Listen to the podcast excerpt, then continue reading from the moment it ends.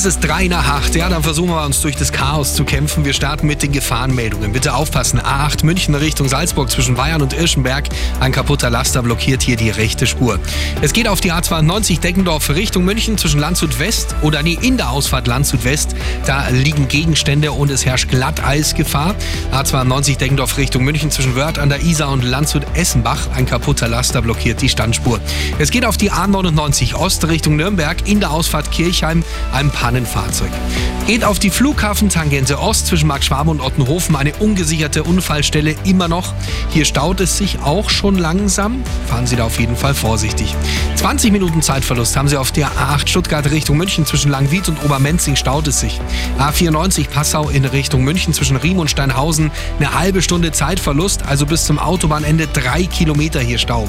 A96 Lindau in Richtung München zwischen Gräfefing und Sendling drei Kilometer Stau. Ihr Zeitverlust hier rund 20 Minuten. A99 Ost Richtung Nürnberg, Höhe Kreuz Ost, mittlere Spur blockiert, da gab es einen Unfall. B13 in Untermarbach Richtung Petershausen staut es sich. Der Grund die Schneemassen am Fahrbahnrand, da ist es eng, da kommen nicht alle durch. Teilweise steht auch ein